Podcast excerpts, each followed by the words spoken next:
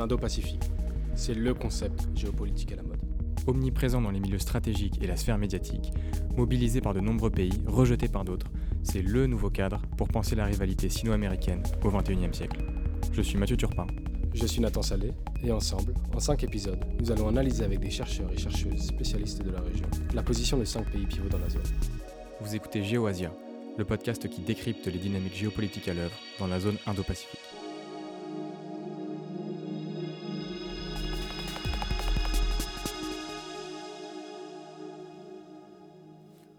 Trois mois. C'est le temps qu'il a fallu à l'Auguste Bénébig pour rejoindre Nouméa, en Nouvelle-Calédonie, depuis Brest. Après une escale d'un mois dans les Antilles, le navire a franchi le canal de Panama, s'est arrêté à Papeete, à Wallis et Futuna, pour un total de plus de 20 000 km parcourus. Dernier né d'une nouvelle génération de patrouilleurs de la Marine nationale, l'Auguste Bénébig illustre à sa manière la tyrannie des distances à laquelle la France fait face quand il est question de projection des forces en Indo-Pacifique. Il peut paraître étonnant d'aborder la France en compagnie de pays comme l'Inde ou Taïwan dans cette série consacrée à l'Indo-Pacifique. Mais la France est bien une nation de l'Indo-Pacifique, un espace qu'elle définit comme allant des côtes africaines à la côte ouest de l'Amérique, avec des territoires, des départements comme la Réunion, des collectivités comme la Nouvelle-Calédonie, et surtout une population. 2 millions de Français dans la zone. L'Indo-Pacifique, c'est également des enjeux économiques majeurs pour la France, avec 9 des 11 millions de kilomètres carrés de la zone économique exclusive française, la deuxième au monde, les principales routes maritimes mondiales. En France, le terme est consacré en 2018 par Emmanuel Macron lors de plusieurs discours, avant la publication d'une première stratégie de défense en Indo-Pacifique par le ministère des Armées en 2019. D'autres documents alimentent depuis la stratégie française, produit notamment par le ministère des Affaires étrangères et par le gouvernement. Cette stratégie, qui présente la France comme une puissance d'équilibre, insiste particulièrement sur quatre piliers. La sécurité et la défense, l'économie, le multilatéralisme efficace, et finalement l'engagement en faveur des biens communs. Multilatéralisme donc, car la France est d'emblée appuyée sur des partenaires stratégiques dans la région. L'Inde, bien sûr, le Japon, et à l'époque l'Australie, même si la relation s'est tendue depuis l'annonce d'AUKUS, et la rupture du fameux contrat du siècle, concernant les sous-marins. Mais l'Indo-Pacifique, au-delà de l'aspect géographique, est aussi une représentation. Un concept qui vient caractériser un espace déjà connu, mais que l'on cherche à aborder différemment. Et comme toute représentation, on peut interroger sa pertinence et son adéquation avec les intérêts stratégiques français. Alors, cinq ans après son lancement, quel premier bilan peut-on tirer de l'Indo-Pacifique à la française? Pour le savoir, on retrouve tout de suite Mathieu Turpin en compagnie d'Antoine Mondas.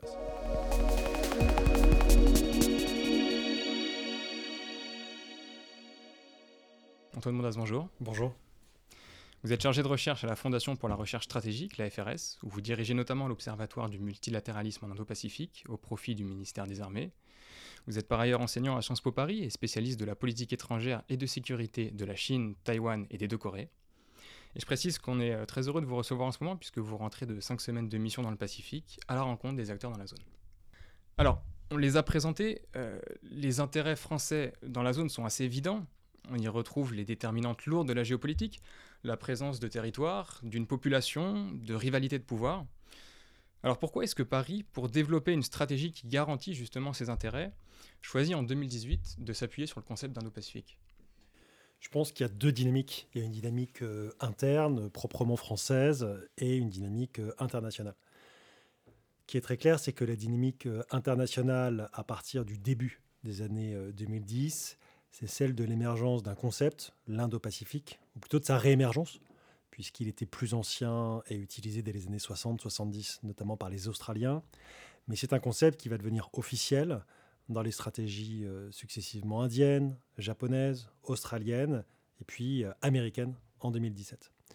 Donc la France euh, s'insère dans cette dynamique, une dynamique qui est avant tout portée, même si ce n'est pas reconnu officiellement par la France, par les craintes liées à l'émergence ou la réémergence de la Chine, l'impact que cette émergence a sur l'évolution des rapports de force et des équilibres stratégiques, et la nécessité non pas de contenir la Chine, mais d'avoir une stratégie plus étendue sur le plan régional que la stratégie précédente, qui était la stratégie Asie-Pacifique, pour notamment pouvoir euh, faire entrer dans la réflexion le poids lourd euh, que représente l'Inde.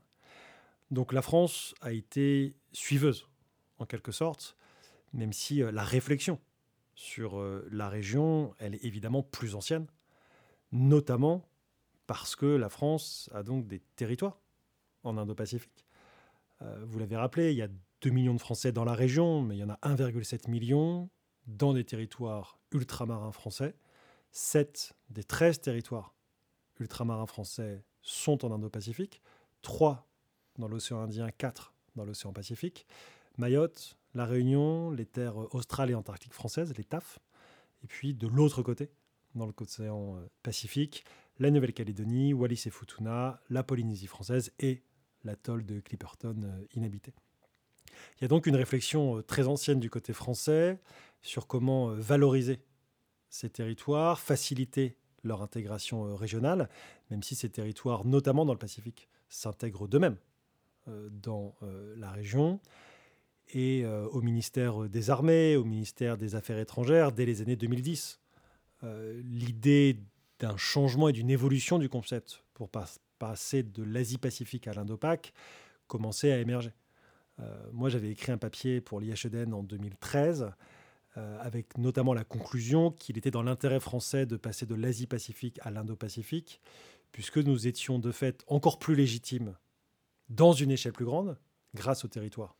Euh, de l'océan Indien que dans l'Asie-Pacifique, où on était grosso modo euh, en bas euh, de la région, dans une zone peu peuplée, extrêmement étendue, et ça on y reviendra peut-être tout à l'heure quand on parlera du Pacifique. Donc double dynamique, dynamique internationale, dynamique interne à la France, qui débouche en 2018 sur ces discours du président, et puis progressivement sur l'adoption de stratégies dans différents ministères, puis une stratégie gouvernementale, ce qui nous différencie euh, de d'autres pays. Euh, en 2021, c'était en juillet, avant la visite du président au Japon pour l'inauguration des JO, puis en Polynésie française. Oui, vous le dites bien, euh, une stratégie qui est adoptée par différents ministères, avant une stratégie donc intergouvernementale, mais avant tout, on le disait en 2019, par le ministère des Armées. Euh, alors est-ce que ce concept d'Indo-Pacifique, euh, à l'époque où il émerge en France, il est avant tout pensé comme euh, un concept qui a une pertinence militaire? Clairement, pour plusieurs raisons. Premièrement, pour des raisons d'intérêt. la France en Indo-Pacifique, contrairement à l'Allemagne, contrairement à l'Italie, contrairement aux autres États membres de l'Union européenne, la France, elle a des intérêts de souveraineté. Les territoires et la population, puis les zones économiques exclusives, etc. Et donc, du point de vue des armées et notamment de la marine, le terme d'Indo-Pacifique, il est en réalité assez facile à adopter. La marine euh, et les forces armées plus largement sont présentes dans la région, elles réfléchissent à l'échelle de la région, elles interagissent avec les partenaires dans la région. Et donc l'adoption du concept euh, par le ministère euh, des Armées se fait naturellement. Il faut aussi insister, au-delà de ces intérêts nationaux, à la personnalité, ou en tout cas au rôle de certaines personnes au sein du ministère euh, des Armées, et sans forcément rentrer dans les détails de des noms. Il y a eu des personnes, au sein notamment de la Direction générale pour les relations internationales et la stratégie, qui ont joué un rôle moteur dans la réflexion, dans la conceptualisation et dans la concrétisation d'une stratégie de défense en Indo-Pacifique. Et ces individus qui sont aujourd'hui soit euh, retraités, soit pour certains à Bruxelles, soit pour d'autres euh, encore à Paris, euh, ont joué un rôle moteur. Ce qui fait que la stratégie de défense des armées en 2019, alors que c'est le Premier ministère a publié un document, cette stratégie aujourd'hui avec le recul apparaît comme très cohérente, très structurée et également très bien présentée.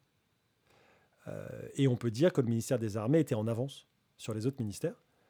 Euh, les affaires étrangères sont arrivées ensuite avec ce fameux document qui s'appelait à l'époque euh, l'Indo-Pacifique, une priorité pour la France, qui est très intéressant, mais qui était à l'époque moins construit, moins structuré que le document produit par les armées. Alors pour comprendre la position française, je vous propose de partir de la matière brute, c'est-à-dire le, discours qui est produit par euh, la diplomatie française dans la zone, avec cette notion phare, on l'a évoqué, la France puissance d'équilibre. Alors qu'est-ce qu'on entend par là? Et surtout, qu'est-ce que ça dit de la position française? C'est une question qu'il ne faut pas me poser parce que j'ai très souvent critiqué ce concept. Et c'est très difficile de l'expliquer puisqu'il n'a jamais été réellement défini. Il n'a jamais été réellement défini par le président Or, il est ensuite utilisé par les différents ministères et par les chefs militaires, et c'est normal. Le président l'utilise et donc euh, c'est tout à fait normal que l'ensemble du pouvoir exécutif l'utilise, mais sans véritablement savoir de quoi on parle, sans avoir d'éléments de langage précis sur comment l'utiliser.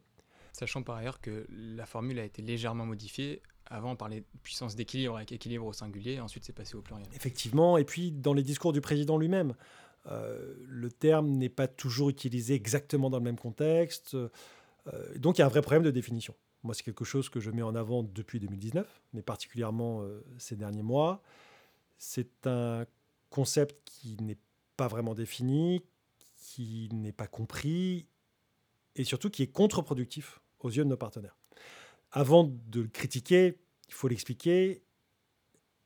Et moi, je critique pas forcément l'ambition. L'ambition, c'est de dire que la France, elle a un rôle particulier à jouer, qu'elle a une voix singulière à porter, que la France n'est pas une puissance moyenne et que sans être une grande puissance, elle a un poids politique, militaire, économique, diplomatique euh, important, et que la France doit jouer un rôle et peut jouer un rôle pour euh, contribuer à la stabilité régionale et contribuer à éviter des déséquilibres stratégiques trop importants.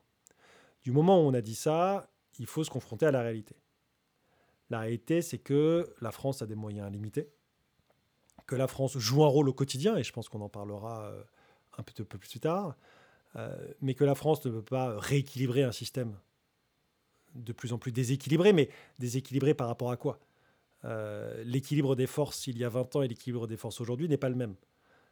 Est-ce que l'objectif c'est de revenir à l'équilibre des forces d'il y a 20 ans? Non. Il faut prendre en compte les dynamiques de puissance. Et donc l'équilibre international, ou ce qu'on appelle en anglais le balance of power, évolue avec le temps.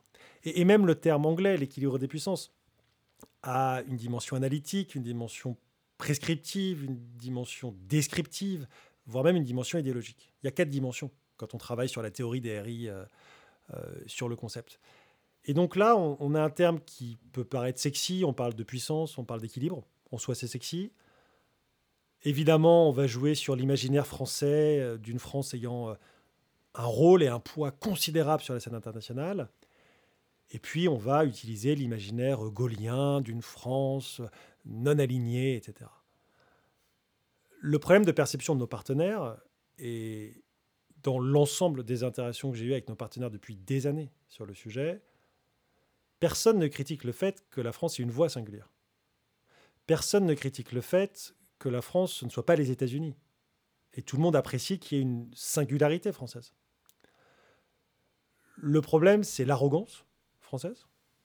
C'est l'inadéquation entre des ambitions considérables et des moyens limités. Et c'est, y compris en anglais, une traduction en balancing power, qui fait naître des doutes inutiles auprès de nos partenaires, parce qu'un balancing power, c'est une puissance qui peut aller du côté de la Chine, comme du côté des États-Unis, en fonction de ses intérêts.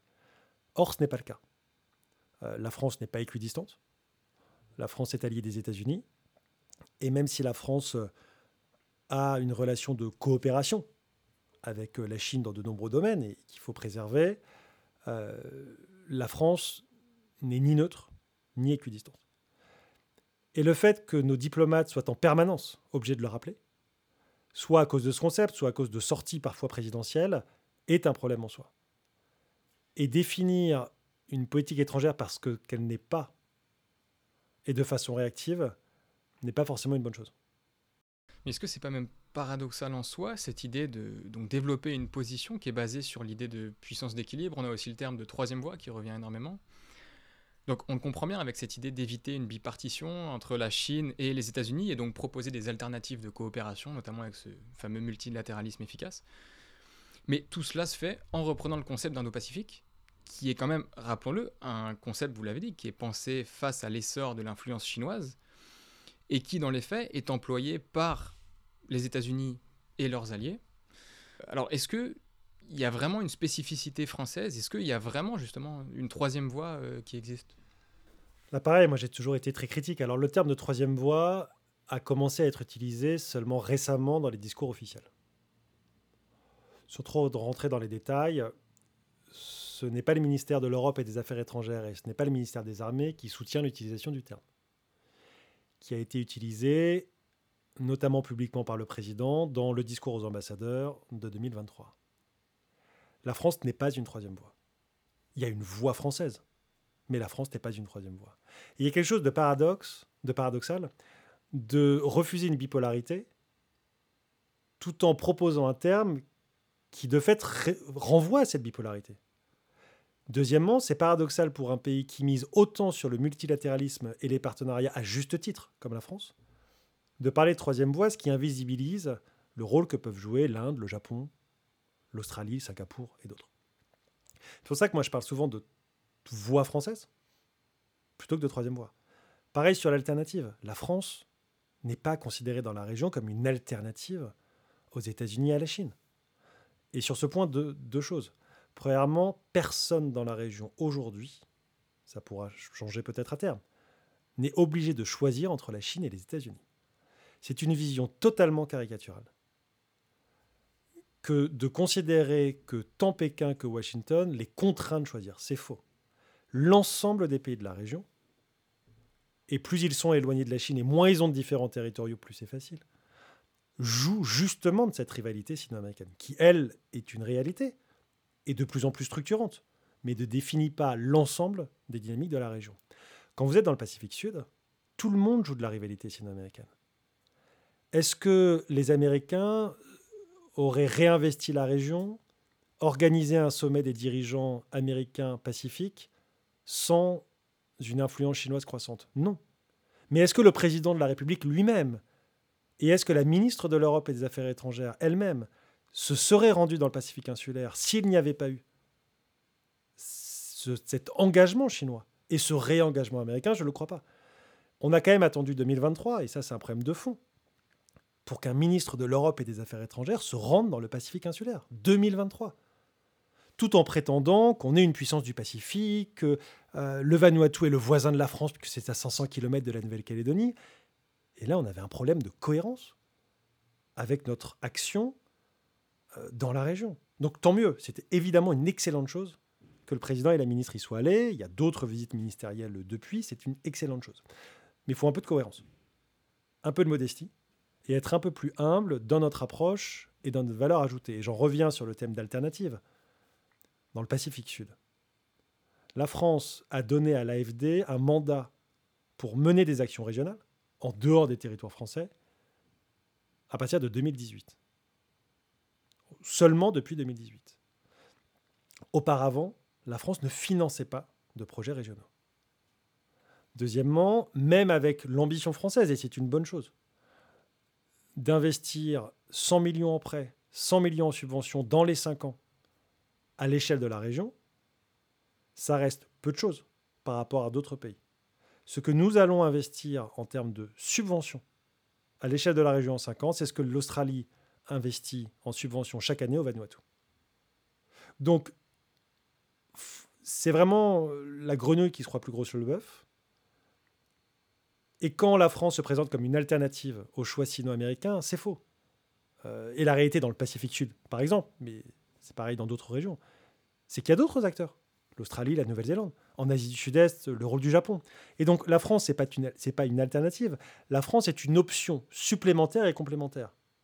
Et c'est très bien. C'est une excellente chose. Et c'est une excellente nouvelle pour ces pays.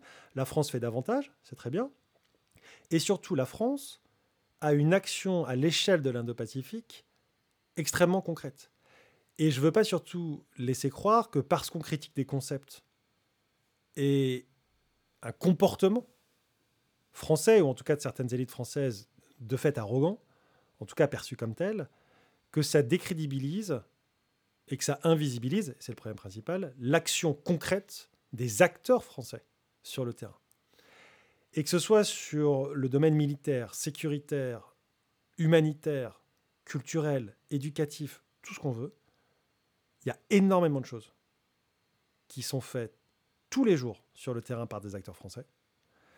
Et il faut valoriser l'ensemble de cette entre guillemets, équipe française, les ministères, les agences, les opérateurs, mais aussi les ONG, euh, la société civile au sens plus large, qui tous les jours contribuent à leur échelle à protéger des écosystèmes, améliorer le niveau de vie des populations, contribuer à la stabilité régionale. Et s'il y a une spécificité française, et là il faut reconnaître au président cette qualité-là, c'est qu'il y a quand même une capacité de mobilisation et d'entraînement de la France qui est à souligner, beaucoup plus que d'autres pays, avec des moyens qui sont pourtant limités. Et que deuxièmement, il y a une forme, et je ne veux pas tomber dans le travers que je critique de l'arrogance, mais une forme entre guillemets de génie français qui réussit avec des moyens très limités, mais une expertise très forte, à avoir une réelle valeur ajoutée. Et c'est davantage là-dessus qu'il faudrait qu'on communique, plutôt que sur des ambitions euh, hors sol.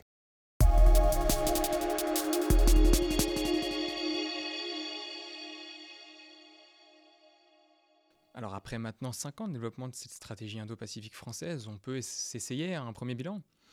Et euh, alors évidemment, il y a la question des moyens que vous évoquez, mais sur cet enjeu des perceptions qu'on évoque de plus en plus, vous revenez justement de ces cinq semaines où vous avez vraiment pu euh, apprécier l'image de la France dans la zone.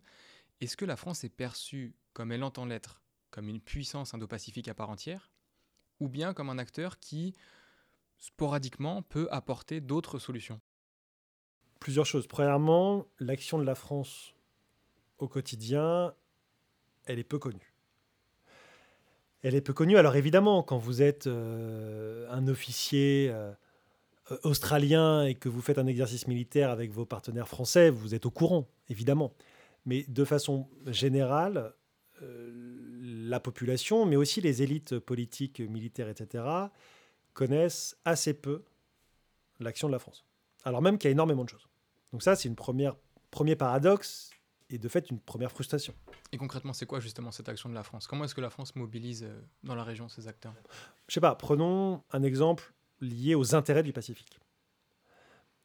Ce que nous demandent les États du Pacifique, les États insulaires, je mets de côté euh, ce qu'on appelle les partenaires métropolitains, Australie et Nouvelle-Zélande, on pourrait ajouter euh, le Japon, les États-Unis, la Chine, c'est de ne surtout pas militariser la région. Et c'est pour ça que quand le président fait un discours qui met en avant la défense et la biodiversité, c'est maladroit. C'est la sécurité et la biodiversité qu'il faut mettre en avant. Ou plutôt une approche conjointe des grands enjeux de sécurité. Sécurité environnementale, mais également sécurité humaine, sécurité sanitaire, etc. Dans ce domaine-là, à l'échelle plus large de l'Indo-Pacifique, la France fait beaucoup de choses. Il y a des coopérants français envoyé par ce qu'on appelle la DCSD, la Direction de la coopération de la sécurité et de la défense du Quai d'Orsay, mais qui est en lien avec le ministère des Armées et le ministère de l'Intérieur et des Outre-mer. Il y a dans de très nombreux domaines soit des experts détachés, soit des coopérants. Sécurité maritime. Vous avez des experts détachés aux Philippines, en Indonésie. Sécurité civile, euh, détachés en Mongolie, avec un vrai partenariat, notamment pour former des pompiers et fournir des équipements aux pompiers euh, en Mongolie. Pareil à Singapour, avec euh, un chargé de la coopération en matière de sécurité civile au niveau régional. Des discussions et des coopérations sur la prévention et la lutte contre les feux de forêt, qui forment notamment les Thaïlandais, euh, les Malaisiens. En matière de sécurité environnementale, il y a une action de la France extrêmement concrète d'intervention quand il y a des catastrophes, avec plusieurs mécanismes. Prenons un mécanisme officiel, le mécanisme France, France, Australie, Nouvelle-Zélande, qui a été signé il y a 30 ans, qui permet à la demande des États insulaires victimes du catastrophe naturelle de mobiliser l'action de ces trois pays. Et la France est souvent, par sa proximité géographique et par des moyens plus légers, capable d'intervenir en premier. Les Australiens arrivent ensuite avec davantage de moyens, mais la France peut arriver très vite. Euh, ça a été activé euh, à plusieurs reprises cette année seulement. Au début de l'année au Vanuatu, mais aussi au mois d'octobre. Moi, j'étais à Port Vila euh, lorsque le cyclone Lola est arrivé. le mécanisme a été activé et qui favorise, de notre côté aussi, et c'est une bonne chose, une coopération interministérielle avec notre ambassadeur sur place, Jean-Baptiste Jean-Jean Villemer, qui coordonne l'action à la fois du Quai d'Orsay, du Centre de crise et de soutien, des forces armées, avec les forces armées en Nouvelle-Calédonie qui vont intervenir depuis euh, Nouméa ou, l'aéroport de la Tontouta.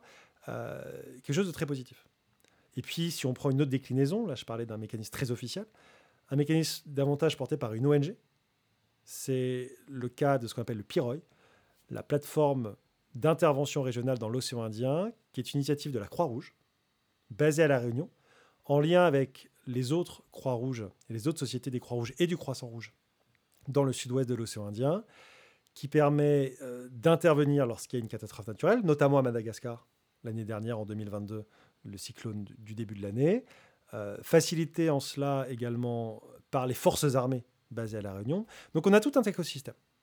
En matière de sécurité, on fait des choses très concrètes, très positives. Et c'est là-dessus qu'on est attendu, davantage que sur des grands exercices militaires, qui pour le coup sont intéressants plutôt pour l'Australie, pour le Japon. Euh, mais il ne faut pas se tromper de cible et il faut surtout avoir la mise en œuvre d'une stratégie qui soit au mieux adaptée aux besoins des États euh, dans leur diversité et notamment dans le Pacifique. Euh, on peut parler par exemple de l'Académie du Pacifique présentée par le président à tort dans son discours de juillet, à tort dans le sens contre-productif, visant à former les militaires, quand dans les États insulaires, il n'y a que trois armées. Fidji, Papouasie-Nouvelle-Guinée, Tonga. Tonga, c'est 500 personnes. Ministère de la Défense compris. Fidji, PNG, c'est à peu près 4000 personnes, de façon chacun. C'est rien. Et puis ils sont déjà formés par les Australiens, par les Néo-Zélandais, par les Américains, qui n'ont pas attendu que la France le fasse. Euh, donc l'attente des pays de la région, c'est en matière de sécurité. Et là, c'est pareil. Il ne faut pas que nous, on arrive avec nos objectifs seulement. Il faut qu'on arrive avec une offre qui répond aux attentes. Et les attentes des États insulaires, elles sont explicitement mentionnées dans le cadre des déclarations du Forum des îles du Pacifique. Euh, a été publié il y a quelques semaines un document de mise en œuvre de la stratégie euh, du euh, Forum des îles du Pacifique. C'est de là qu'il faut partir, en comparant ensuite la valeur ajoutée qu'on a, et on l'a dans de très nombreux domaines en matière de sécurité, tout en le faisant de façon coordonnée avec nos partenaires. Et c'est là où, au-delà de discours présidentiels qui sont parfois, pour être très honnête, pas toujours très bien écrits et parfois un peu vagues, euh, la nécessité dans la mise en œuvre euh, de faire beaucoup plus attention. Encore une fois, la France, elle a un rôle à jouer, elle joue un rôle, elle est attendue, son action est appréciée.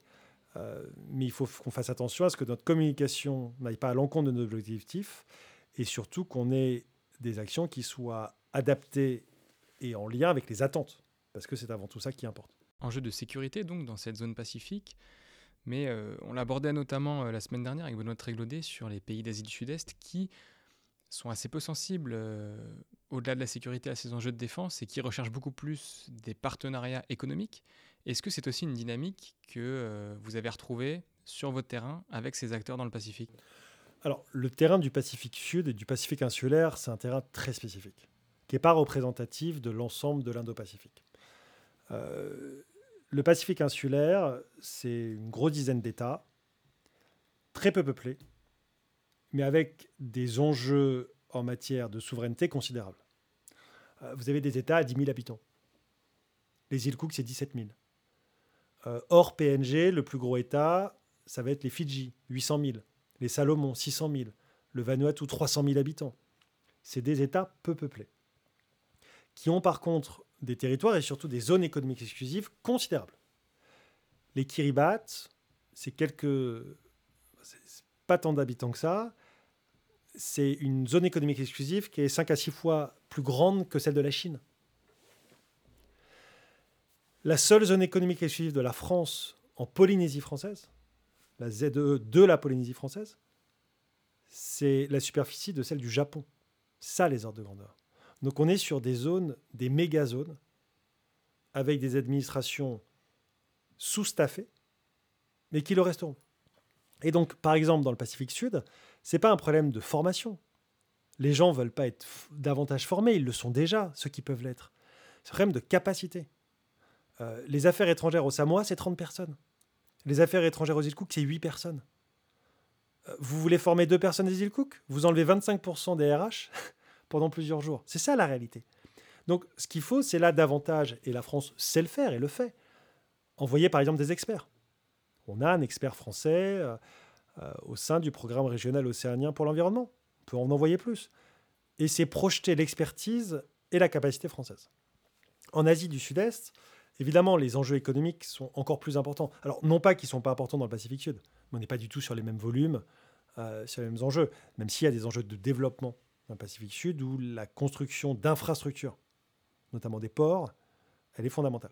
Mais on est sur des modèles économiques très spécifiques, euh, dépendant beaucoup de la pêche, du tourisme, des États qui essayent de diversifier leurs sources euh, de revenus, et c'est tout l'enjeu notamment de l'exploitation des fonds marins, portés par les îles Cook et d'autres pays, à laquelle nous on s'oppose, avec plein de bonnes raisons. Mais il faut aussi comprendre que de point de vue de ces pays, ils n'ont pas beaucoup de ressources. Vous êtes les îles Cook, vous avez un micro-territoire, euh, vous n'allez pas devenir une puissance industrielle. Et donc, dans les rares potentiels de développement, il y a l'exploitation de la ZE, et notamment du fonds de la ZE, du fonds marin. En Asie du Sud-Est, évidemment, les enjeux économiques qui sont importants, et je dirais que c'est la faiblesse de la stratégie, française en partie. C'est qu'il y a une forme d'impensée sur le volet économique. Il est mentionné, c'est en deuxième position de la stratégie. Mais on ne voit pas très clairement ce qui est fait, même s'il y a plein de petites choses. Et le ministre euh, délégué au commerce extérieur, euh, Bercy, euh, tous les jours font des choses. Business France, l'ensemble des acteurs français font des choses. Mais disons que dans la stratégie, c'est un des points faibles. Dans la stratégie, c'est avant tout le premier et le quatrième volet qui sont développés. Sécurité, défense et enjeux globaux, changement climatique. Or, la France, non seulement pour ces pays, c'est important, mais pour nous aussi. À l'échelle de l'Indopac, 50% de notre commerce, il est avec la Chine. Et c'est notre plus gros déficit commercial. Il y a la nécessité de rééquilibrer ce commerce. Et deuxièmement, la nécessité de dérisquer. Fameux terme utilisé dans le discours de von der Leyen, mais que les Français se sont appropriés avant même qu'elle le dise.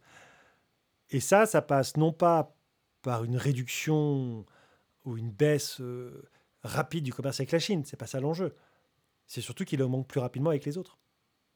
Et donc là, il y a besoin avec des, économies d'Asie du Sud-Est qui sont extrêmement dynamiques, avec d'énormes potentiels de faire plus.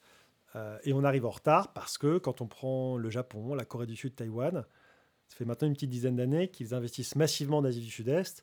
Et nous, on arrive euh, un petit peu en retard.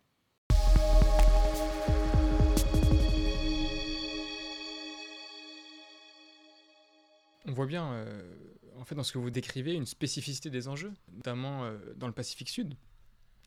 Ce qui nous ramène finalement euh, à la pertinence même du concept, parce que le concept d'Indo-Pacifique, il regroupe vraiment une région qui est immense. Mais pour la France, si on prend une carte, on, s'en rend euh, compte très rapidement. On a d'abord un groupement de territoire près de l'Afrique australe, avec la Réunion, Mayotte. Un autre groupement important dans le Pacifique, vous les avez cités, Nouvelle-Calédonie, Wallis et Futuna, Polynésie française entre les deux, finalement, assez peu de territoire. Alors certes, les routes commerciales euh, qui sont centrales, mais euh, qui ne concernent pas que la France. Euh, et pourtant, on a une stratégie unifiée. Alors ce qui est bien, c'est que ça, ça permet d'avoir une approche homogène et aussi d'apporter de la cohérence, mais au risque peut-être aussi d'essentialiser ces régions et leurs acteurs. Alors est-ce que ça fait vraiment sens finalement d'avoir une même stratégie sur des territoires qui sont à 13 000 km l'un de l'autre? Je vais commencer par l'intérêt de parler d'Indopac. L'Indopac permet de fait de parler d'une méta-région qui va de fait la rendre plus prioritaire. Je m'explique. L'Indopac, c'est la moitié de la population mondiale, un tiers de l'économie mondiale, 25% des dépenses d'armement et des dépenses militaires. Quels que soient les enjeux dont on parle globaux, c'est une échelle de fait pertinente par sa taille. Vous parlez de changement climatique 50% des émissions de gaz à effet de serre. Vous parlez de la transition énergétique 7 des 10 plus gros consommateurs de charbon. Vous parlez de la vulnérabilité au changement climatique 14 des 20 États les plus vulnérables. Donc tout de suite, il y a une pertinence et un intérêt. La question, c'est comment est-ce que nous, on apporte de la cohérence au concept? Et c'est toute l'ambiguïté française d'avoir choisi un concept comme les autres, qui est avant tout construit en réaction à ce que fait la Chine. Et là-dessus, le Japon, les États-Unis, l'Australie l'assument. Mais nous, de ne pas l'assumer. Donc on a un concept qui, comme les autres, en fait, est en réaction à la Chine, mais qui n'est pas assumé. Et à côté de ça, on n'a pas suffisamment construit la rationalité du concept et la cohérence du concept qui, pas forcément seulement sur les enjeux de sécurité et de défense, mais sur les enjeux globaux, euh, est pertinente. Mais ça, c'est un travail a posteriori qu'il aurait fallu faire et qui n'est pas réellement fait. En tout cas, pas suffisamment fait. Ensuite, pourquoi c'est important de, parler de, ce grand concept Et je disais que ça permet de le prioriser. C'est que très honnêtement, avec tous les désordres mondiaux, etc., c'est difficile de prioriser le Pacifique aujourd'hui. Il faut être très honnête. Et pourquoi pas faire les deux? Pourquoi pas avoir par exemple une stratégie pacifique, une stratégie des territoires dans l'océan Indien? L'intérêt de l'Indopac, c'est que si on prend une très grosse région, de fait, elle est plus prioritaire, plus prioritaire. Et on peut faire en sorte que des sous-régions deviennent, moi, ce que j'appelle des bénéfices collatéraux. C'est-à-dire que grâce à l'Indopac, on donne davantage de moyens parce que c'est une méga région, et on va prendre une partie de ces nouveaux moyens pour les mettre sur le Pacifique, pour les mettre sur l'océan Indien, au bénéfice des territoires, de notre stratégie dans les sous-régions, etc. Mais ça, ça nécessite plusieurs choses. Premièrement, de conceptualiser dans la stratégie Indo-Pacifique elle-même qu'il peut y avoir des sous-stratégies. Et c'est pas parce qu'on a une stratégie Indo-Pac qu'on peut pas y avoir une stratégie pacifique. C'est pas du tout euh, incompatible. C'est pas suffisamment le cas.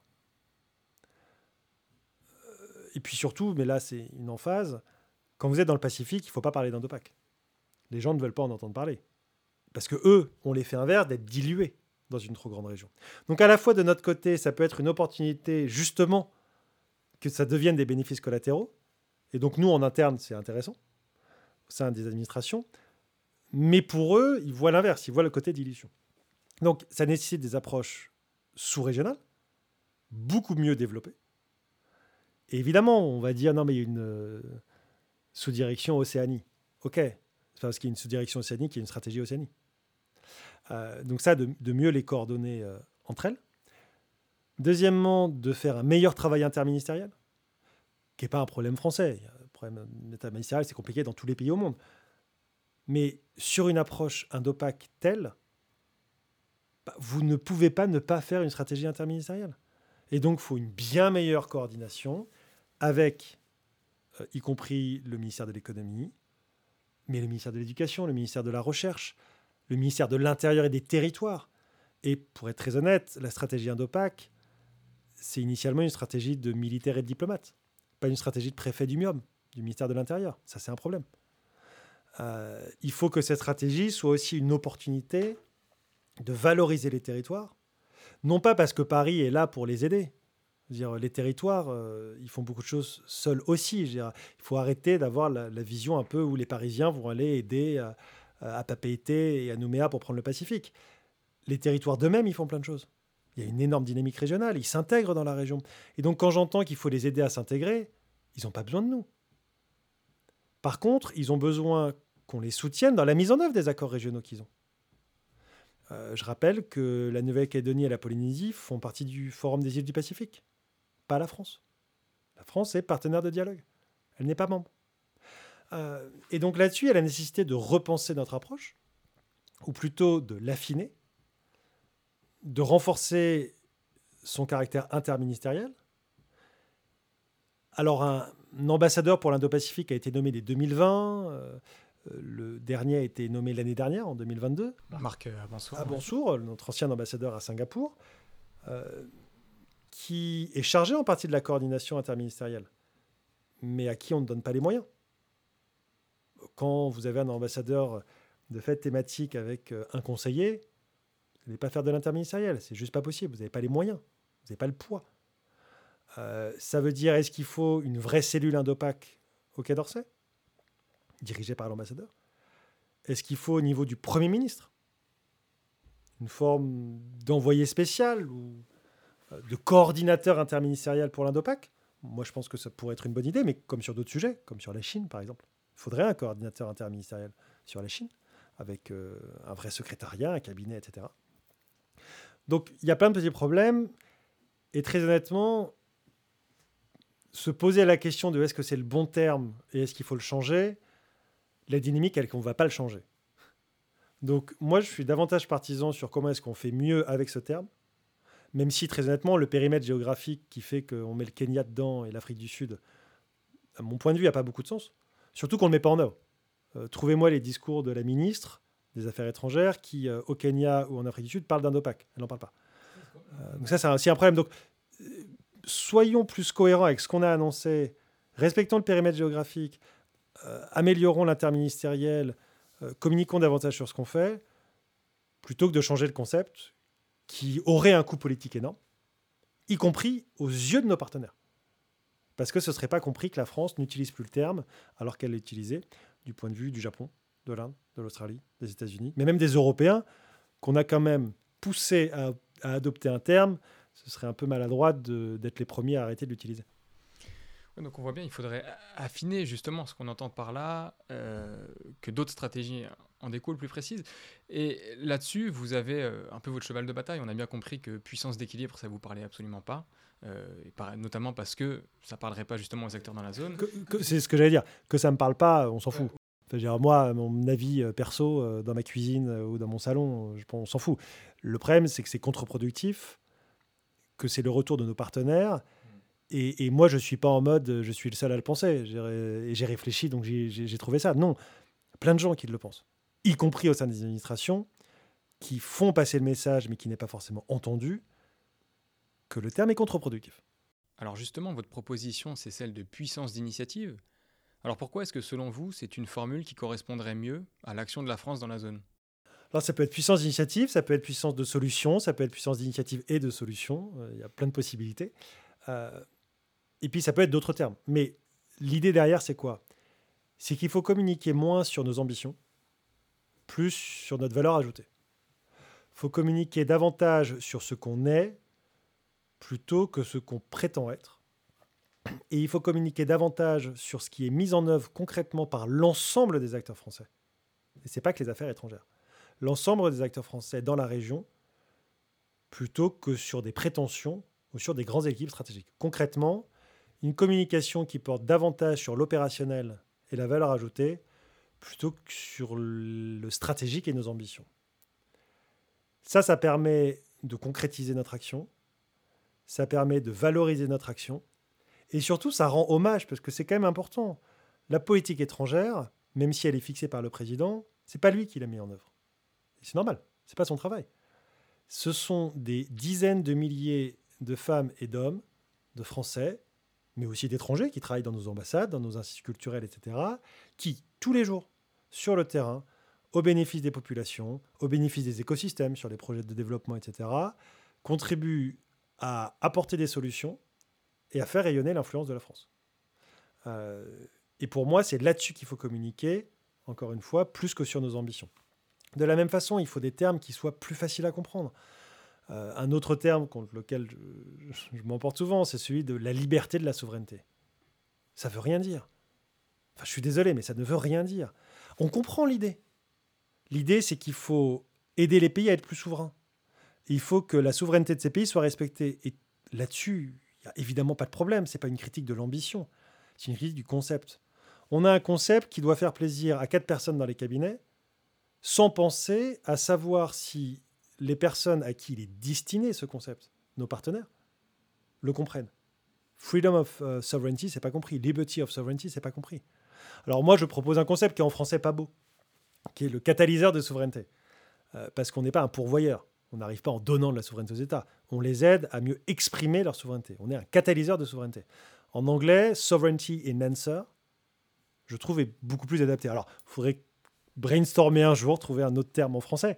Euh, mais c'est cette idée-là, quand on dit qu'on est un sovereignty enhancer, qu'on contribue à faciliter l'expression de la souveraineté de ces États, mais comme le font aussi d'autres pays. Mais nous, c'est un de nos objectifs. Ça, c'est compris. Ça, c'est salué. Et ça, c'est attendu par nos partenaires.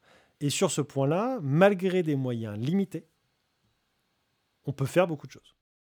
Pour finir sur euh, quelques perspectives, on l'a dit, la stratégie euh, indo-pacifique française euh, a été définie en 2018, même si ça a été ensuite un long processus. Mais depuis, le, contexte a largement évolué.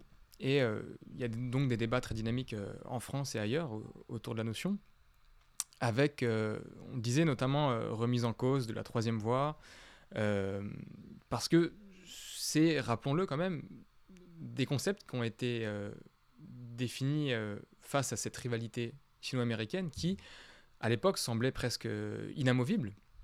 Mais après un pic de tension donc à Taïwan en août 2022, on assiste doucement à une reprise du dialogue entre les deux puissances, d'abord à Bali, et ensuite ces dernières semaines avec le sommet de la PEC à San Francisco, Alors si on avait vraiment une dynamique qui s'amorçait de retour du dialogue entre Pékin et Washington, est-ce que ça pourrait avoir une influence sur l'évolution de la stratégie indo-pacifique française? Je pense qu'il faut faire très attention à ne pas considérer que le conjoncturel, c'est du structurel.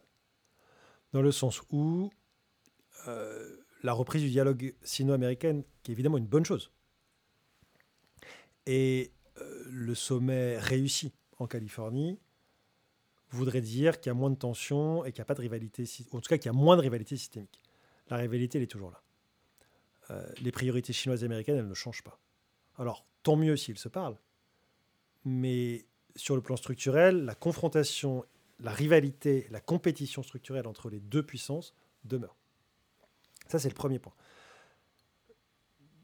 Deuxièmement, on est dans une situation qui, de fait, se radicalise dans la région. On n'a pas des États qui sont contraints de choisir. Et, je reviens sur ce que je disais précédemment. On a des États qui, parce que la Chine a de plus en plus de capacités, parce que la Chine a fait changer, a fait évoluer son comportement international, parce qu'elle avait plus de capacités, et qu'elle cherche à atteindre ses objectifs. On ne peut pas la critiquer pour ça. En termes d'État, d'entité politique, elle essaye d'atteindre ses objectifs fait qu'on a des États qui ne sont pas encore une fois contraints de choisir, mais des États qui choisissent eux-mêmes et qui se rapprochent des États-Unis. Le Japon, la Corée, les Philippines, de fait l'Inde. Et donc ces États qui avaient le luxe de ne pas avoir à se rapprocher et d'essayer d'avoir une position très équilibrée, font face à cette situation qui fait que cette position est de plus en plus difficile à porter. Et donc, une position française qui, il y a 5-10 ans, pouvait se comprendre, en tout cas pouvait être très bénéfique pour les intérêts français, va être de plus en plus difficile à porter. Et certaines formes d'ambiguïté, non pas dans l'action de la France, mais dans l'expression publique de la France, va à l'encontre du renforcement des relations qu'on a avec certains États, notamment le Japon et d'autres pays. Donc notamment dans la définition qu'on donne dans notre euh, stratégie indo-pacifique du comportement chinois, de la montée en puissance chinoise Mais là encore une fois, le problème c'est qu'il y a une ambiguïté française et des formes de contradiction. La revue nationale stratégique, elle est explicite, elle est très claire sur les inquiétudes et les critiques qu'on a du comportement chinois. C'est extrêmement clair. Il n'y a pas d'ambiguïté. L'ambiguïté, elle est sur la communication et le positionnement de la France avec une expression publique qui n'est pas comprise. Je fais référence euh, au discours du président à son retour de Pékin en avril. Pas comprise, c'est un euphémisme, c'est qu'elle est critiquée. Euh, et donc une position française qui, de fait, va devoir évoluer. Euh, et il ne faudrait pas penser que parce qu'on multiplie les ventes de rafales, ou plus largement les exportations d'armement, qui est un objectif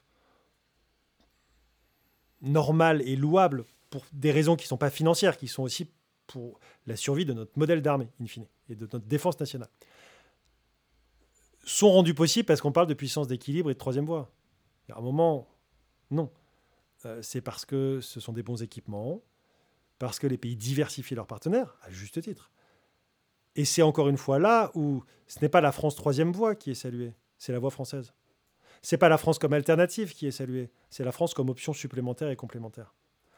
Euh, et je pense que c'est sur ces points-là qu'il faut une légère inflexion de la position française pour s'adapter à l'évolution de la dynamique euh, régionale, du rapport de force régional. Et encore une fois, et j'insiste parce que améliorer la communication, c'est pas juste que euh, un ou deux chercheurs ou un ou deux conseillers réussissent à vendre leur concept. Dans le fond, on s'en fout. C'est avoir des concepts qui sont compris, qui valorisent notre action et, in fine, encore une fois, et je pense que c'est très important, qui valorisent l'action de ces dizaines de milliers de Françaises et de Français, et plus largement euh, ces centaines de milliers, voire millions de Français dans la région, qui jouent un rôle au quotidien. Et qu'il faut un peu dépersonnifier la politique étrangère, il faut un peu la concrétiser, euh, et changer les concepts, même si c'est que des mots, ça participe à cela parce que changer un concept, c'est parfois forcer les administrations à changer leurs méthodes et leurs process, Et ça, in fine, ça change concrètement des choses sur le terrain.